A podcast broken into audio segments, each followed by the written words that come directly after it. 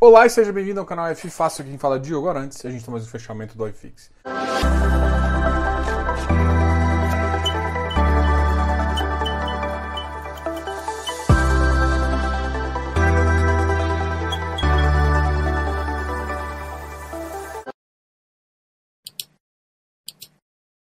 E hoje o fechamento do iFix é aquele de segunda-feira onde a gente conversa um pouquinho sobre o mercado, sobre o que tem acontecido aí. E é claro, a gente fala do relatório Foco. Bom, Ibovespa hoje tava, fechou em 0,05, chegando aí na nossa faixa de 120, 595. Na verdade, ele está aqui parado há um certo tempo. Hoje a gente sabe que o mercado deu uma, uma, uma tranquilizada, apesar de hoje ele ter um momento muito alto, porque já, já se nota muitas notícias positivas e muitas empresas é, e muitos analistas, inclusive, se posicionando em empresas para pegar a volta da, do Covid aí, ainda pensando numa imunização que, que chegue a, a população inteira.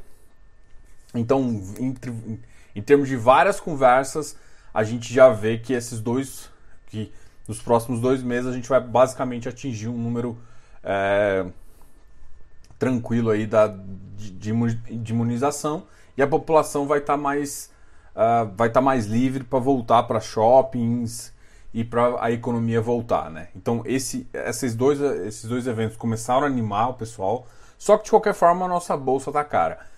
O que eu, o que o que eu tenho visto é que o pessoal tem se posicionado em, em ativos mais descontados, alguns ativos que, que na verdade não sofreram tanto, mas foram muito descontados, isso inclui incorporadoras, isso inclui também shoppings. Então, alguns, inclusive do mercado imobiliário, têm feito isso.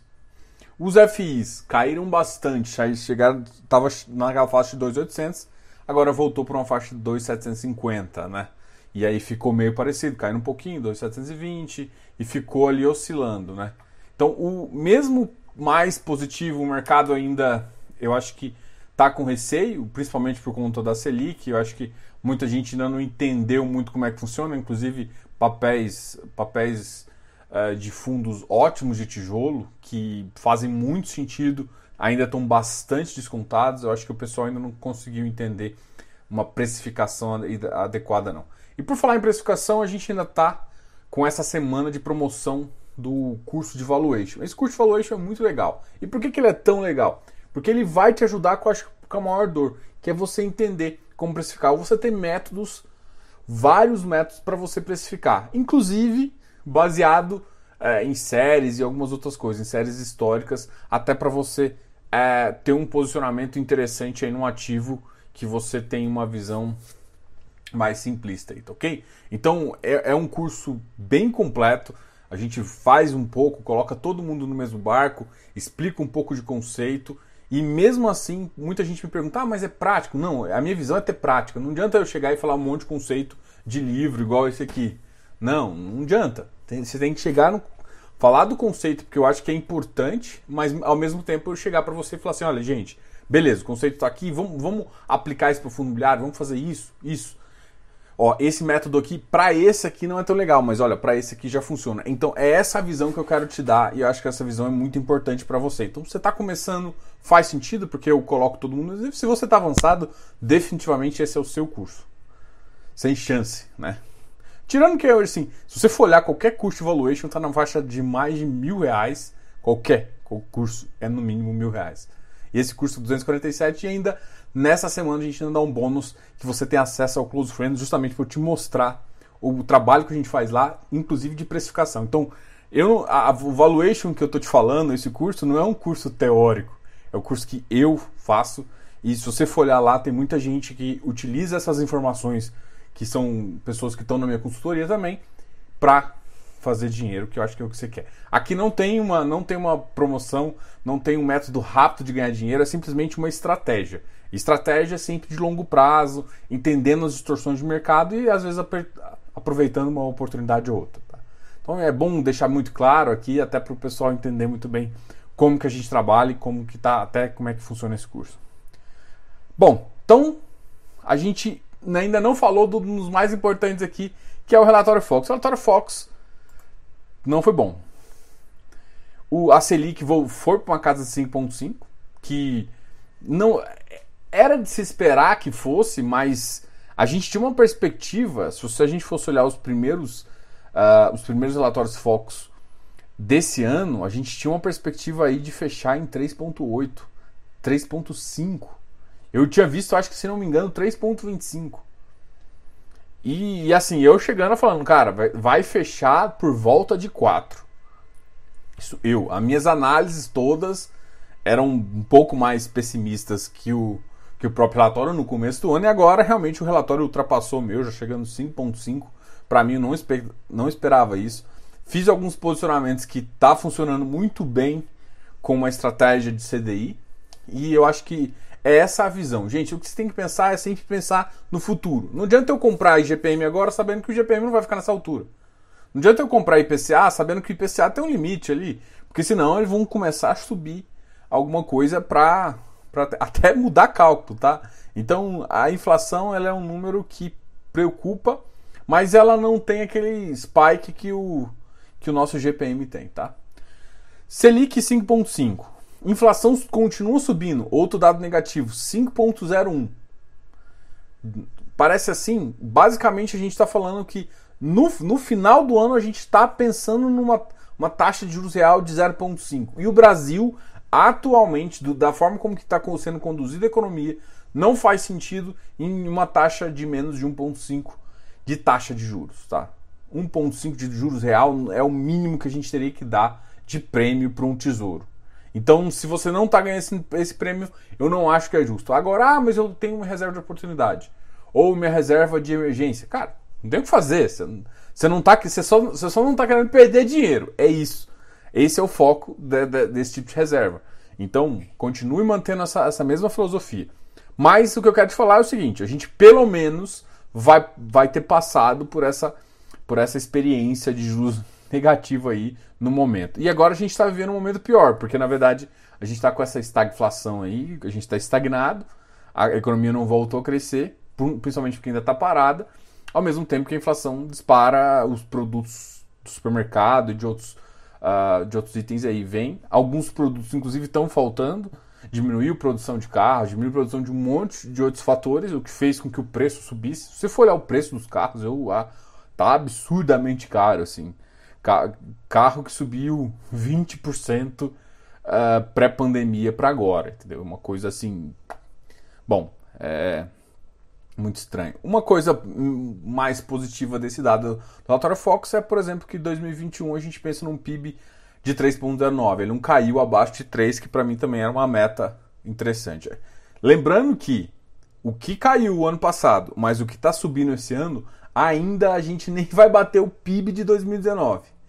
Então, e lembrando que 2022 a gente tem eleição e normalmente a gente cresce ali bem na, na base bem tranquilo. A Selic de 2022 também voltou a subir, então a gente já pensa num fechamento agora de 5,5 e para daqui a mais ou menos um ano 6,13. Agora vai ficar muito difícil o, o, o Copom não subir pelo menos 1%.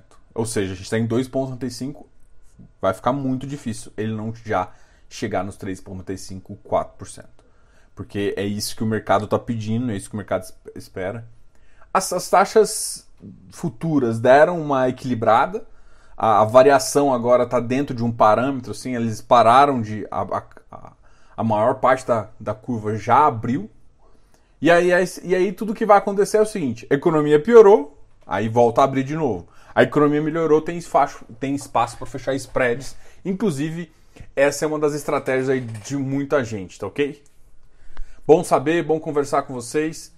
Muito interessante isso. Bom, então vamos falar de quê? De fundos imobiliários que eu acho que é interessante. Já comentou aqui com vocês que esse é o foco do, do nosso do nosso FII. A gente vai fazer mais alguns vídeos, a gente está tá trazendo algumas novidades, inclusive esse curso aí que é uma novidade. Além disso, a gente faz esse serviço de consultorias e também eu estou fazendo, é, desenvolvendo aí um aplicativo para ajudar no Close Friends e para ajudar vocês também a entender melhor o mercado de fundos imobiliários com comentários meus, né? Com essa visão que eu tenho de produto e de fundo imobiliário. Qual que é a vantagem? É a minha visão, a minha estratégia, a minha cabeça. Bom, então vamos falar aqui do, dos fundos imobiliários. A gente sempre começa dos negativos. E, e é engraçado, né? Eu não tô falando. Eu falo fundos imobiliários, mas na verdade não é só o iFix que a gente conversa. Eu tenho conversado bastante sobre vocês sobre os FIPS, sobre os FIPS e ES, né? E eu vou. E aqui já está na nossa lista também os FI Infra, tá? Os FI Infra são os fundos, são fundos de investimento em infra. Qual que é a diferença? Bom, não sei se vocês lembram daqueles fundos abertos de debêntures incentivadas. O, foi criado agora uh, fundos que podem comprar. Tem umas outras regras também que, que é estabelecidas, mas basicamente assim. As debêntures incentivadas é, são fundos que podem comprar. Então são fundos de dívida. Tem, por serem debêntures incentivadas, você tem um, um grau de, de ganho, né, de, de poder de ganho, o que aumenta não pagar imposto e tudo mais. Isso ajuda um pouco o produto. E ele tem uma certa. Como ele não está no equity, como um FIPE, como ele não está direto no ativo, ele gera um pouco mais de segurança, assim. Então ele é um pouco mais renda fixa, mas tem que tomar cuidado que ele compra renda fixa, mas ele, como a cota varia, é uma, cota, uma renda variável, tá? Não é, é mesma, a mesma situação quando você pensa no fundo imobiliário de CRI. Ele compra ativos de renda fixa, mas ele é um ativo de renda variável, tá? É, tem que entender muito bem. Mas assim, a, a, como ele se comporta um pouco melhor, até porque os FIPS, uh, porque esses, essas debêntures incentivadas têm uma liquidez um pouco maior, também é um produto que eu acho que vai chegar aí no mercado. Tem alguns spreads que estão interessantes e alguns produtos que vão fazer que fazem sentido aí você ficar de olho também, principalmente se você gosta de crédito, né? Você entra num fundo fechado. Qual que é a vantagem do fundo fechado? É que mesmo em crise, se você não fizer nada, você sabe que você vai ganhar. Você não precisa vender abaixo para dar uma liquidez para o mercado. Então, para mim, essa é uma tendência do mercado. O mercado está vindo mais para fundos fechados e fundos negociados em bolsa, porque o que, que acontece com o fundo aberto, você, sabe. O fundo aberto, se o seu coleguinha sair, ele te ferra, porque se ele, por exemplo, se ele for muito grande, né? Se, se o seu coleguinha for grande, tipo assim, se ele sai muito, sai 30% do PL, a, nenhum fundo aberto vai aguentar só com a, o caixa. Ele tem que vender a operação para repor a liquidez. Enquanto ele faz isso, ele vende na operação, às vezes não no momento adequado. Em compensação, fundo fechado não. Comprou aquele portfólio, ele vai carregar e vai só fazer as alocações. Quem tem que vender, quem é responsável e quem tem que fazer o prejuízo é quem está vendendo. Então, então tem essas duas visões aí. Então, para quem, quem gosta de ativos de longo prazo, ativos de fundos fechados começam a fazer mais sentido e começam a fazer mais parte do seu portfólio. Tá? Então essa é a visão que eu tenho, essa é visão é, e como estratégia também vale muito a pena. Então vamos começar aqui por um ativo que tem caído bastante. Né? Eu tenho, tenho notado que eu acho que talvez o pessoal não entendeu, entendeu muito o produto. O VIG-GT, o XPIE e eu acho que eu vi o PFIM também. Ambos caem. O, o, o VIG-GT caiu 2,17% o XPE caiu 1,81 e o PFI 1,05. Sim, são ativos bons que tem uma certa. Acho que o pessoal tá, tava querendo um, rendas mais rápidas. Eu confesso para você que eu ainda não entendi. Uh, assim, eu, eu, eu não entendi o mercado. Nesse sentido de tipo, do, do preço que o mercado está fazendo. Porque para mim é um ativo muito melhor que muitos ativos de fundos imobiliários, inclusive de papel com uma com uma com contratos melhores, com muito mais segurança e basicamente a galera tá desovando, né? Esse aqui, o preço que ele tá desses ativos para mim é praticamente o preço de desova, bem abaixo de valor patrimonial e de um ativo que paga uma certa uh, que tem uma um IPCA mais 8, IPCA mais 7 pensando em comprando bem abaixo do VP, você consegue com taxas aí, inclusive IPCA mais 7, IPCA mais 8, IPCA mais 9. Para mim é um absurdo você pegar um ativo com a qualidade dessa nessa, nessa visão, mas enfim. Né? Oportunidade para quem conhece. O RFOF também caiu hoje. O RFOF a gente, o RFOF a gente fez uma conversa com o pessoal e eles vão estar hoje no FIIs também, só para falar. Um, GCFF também é o da Galápagos. E a gente também vai conversar com eles nessa semana, na quinta-feira. Amanhã a gente vai ter uma live especialíssima com a com RVBI, né? Com o Ricardo Vieira, uma conversa muito legal que eu tive no ano passado com ele. E a gente vai, espero repetir uma conversa aí, eu espero que vocês gostem. Amanhã às 19 horas, então a gente tem uma live especial. E na quinta-feira a gente tem uma live com o pessoal da Galápagos, com o Felipe Souski, para a gente conversar um pouquinho sobre o, é, o FOF deles, da Galápagos, o GCFF, e também sobre o GCRI. Tá? Os FOFs têm sofrido, assim, o FOF... É, FOF tá complicado no mercado. Não que seja ruim, tá? Não que seja uma estratégia ruim, mas para quem está pensando a longo prazo e vai acompanhar menos, faz muito sentido, tá? Faz muito sentido. Mas para quem acompanha mais, para quem quer fazer um giro maior e, e, e quer tomar alguns uns riscos próprios, aí talvez faça menos sentido. Mas, de qualquer forma, eu não acho que a precificação de muitos desses ativos é, fazem tão corretas, mas uma coisa não está correta. O que você tem que sempre entender é quando ele vai para o correto, ou quando quando o mercado vai maturar e entender o valor do ativo. Às vezes o mercado só vai quando o, quando o rendimento melhora, e às vezes o mercado entende o valor uh, do imóvel que está lá dentro, alguma coisa assim, e realmente valoriza. Então, é, essas duas visões a gente, a gente conversa muito, inclusive no, no curso aí que a gente está fazendo. Bom, é... XPCI caiu um pouquinho, 1,76, ele chegou a bater quase 99, assim, bateu 99 e pouquinho. Uh, o ativo da, da, da, da, XPI negociando bastante, 6,43 milhões. O IFE caiu um pouquinho, chegando a 96. É, o, o ativo de, de, equity, que é o ativo de tijolo, tem caído e os ativos de, de crédito têm subido bastante. O FCR subiu, chegando a 115 uh, e 1,18. Foi, já foi aprovado, então a, o pessoal da a FCR vai provavelmente também logo logo mudar de nome, né? Então já foi feito. Teoricamente eu tenho uma conversa com o Lucas, que ainda está na, na F, tá? É, enfim, vamos ver aí. Eu vou, vou trocar uma ideia com ele para ver se a gente vai manter a live aí é, é no início de maio. E aí eu converso com vocês aqui até para falar. Aí provavelmente a gente não deve falar do AFCR, né? porque agora virou BRICS, a gente deve falar só do AFHI, que é realmente o fundo da, a, da Araújo Fontes, da AF Invest.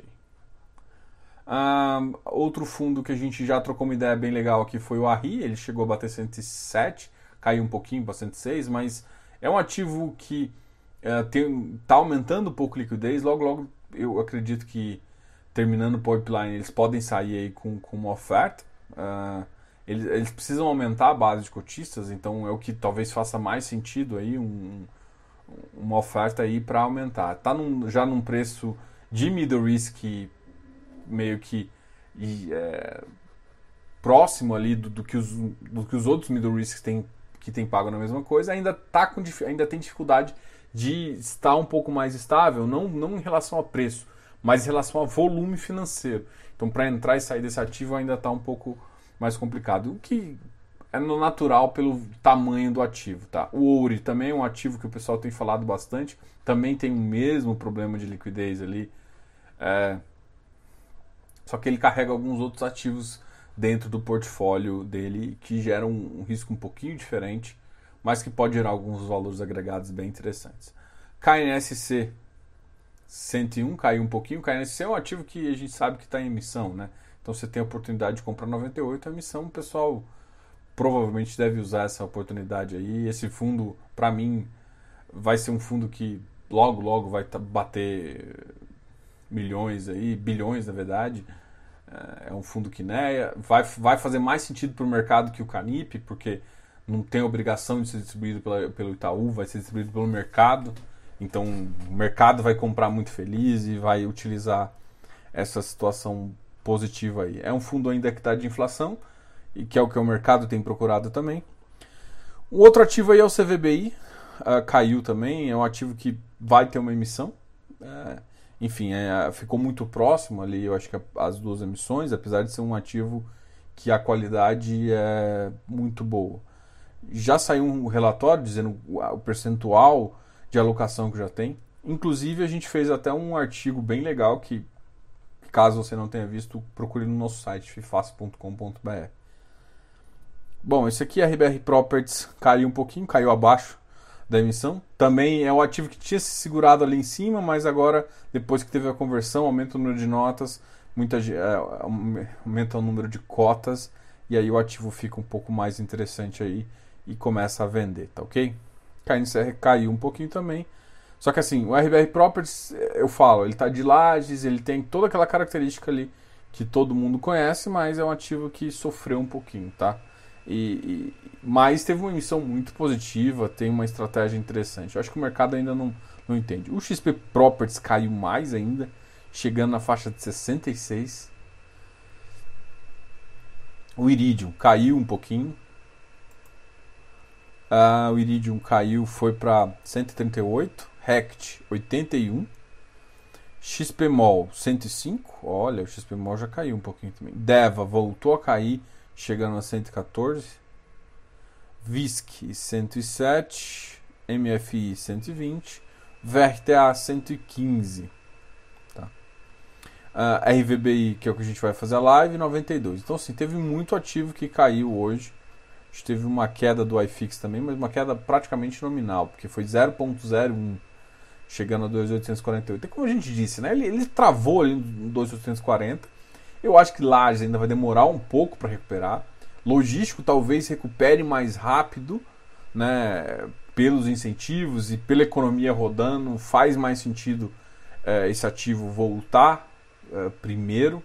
Um outro ativo que deve voltar também são os shoppings. Né? Os shoppings que tem sua mãozinha atrelada ali a, a ao giro da economia, né? E, bom, com a economia parada fica impossível de se, se dar bem. Então, são ativos aí que podem é, muito rapidamente recuperar preço aí nas, nos próximos dois, três meses aí, principalmente avançando aí tudo que todo mundo está projetando. Então, os gestores estão animados, o mercado de ação está animado e o mercado de FI ainda está em stand-by. Mas eu acredito que uma, uma, vez que o mercado siga com yields mais interessantes, esse ativo aqui vai recuperar e vai recuperar muito bem. Né? Acho que vocês também estão curiosos com isso. A gente acabou hoje fazendo uma live bem grande, né? Bom. Ah, o Rio Bravo renda corporativa chegando a 160, subiu 3,23. Mas também é um ativo. Aquelas lives que às vezes estão muito descontadas e, e alguém decide montar a posição. 650 mil, um volume financeiro acho que um pouquinho maior que o normal. XPCM voltou para 42. HSAF, que, tem, que, que anunciou que vai ter uh, oferta, é, subiu um pouco de preço, né? justamente para o pessoal que quer fazer um direito de preferência. Então, o pessoal tem aumentado aí uh, a mão dele ele gera esse, esse pequeno ágio aí. Tá? O GGRC 121,80 também subiu. A gente deve ter uma conversa com eles. O IEC, a gente, o pessoal da Autonomy. Tem aquele ativo da, Rocha Verá, também é um ativo bem interessante, mas tem aquela questão com a Dow lá que para mim dá uma atrapalhada ali. Mas eu acho que você pensando no longo prazo, pensando num ativo financeiro, mesmo que dê, não, não dê bom a arbitragem que eles estão fazendo lá, é um ativo que tem uma qualidade. Se você olhar o preço do metro quadrado que foi negociado aquele ativo para os outros players e o que está tá sendo nesse fundo imobiliário, você vê que tem uma discrepância. Ou seja, se, se a Autônomo decidir vender, você tem um, um, puta de um ganho de capital aí, mesmo pensando aí uh, numa dificuldade que você vai ter para alugar nos próximos dois anos. Para mim, aquela região vai crescer muito. Enfim, dá, dá, uma, dá uma visão aí para ativos ali na Shukri Zaidan e tal. Não é só esse, mas é, é uma visão interessante. Inclusive também HGRE, que tem uma visão ali mais paulista também quando terminal martiniano, por exemplo. HSML voltou a subir, mas uma, uma subida bem de leve, 0,87.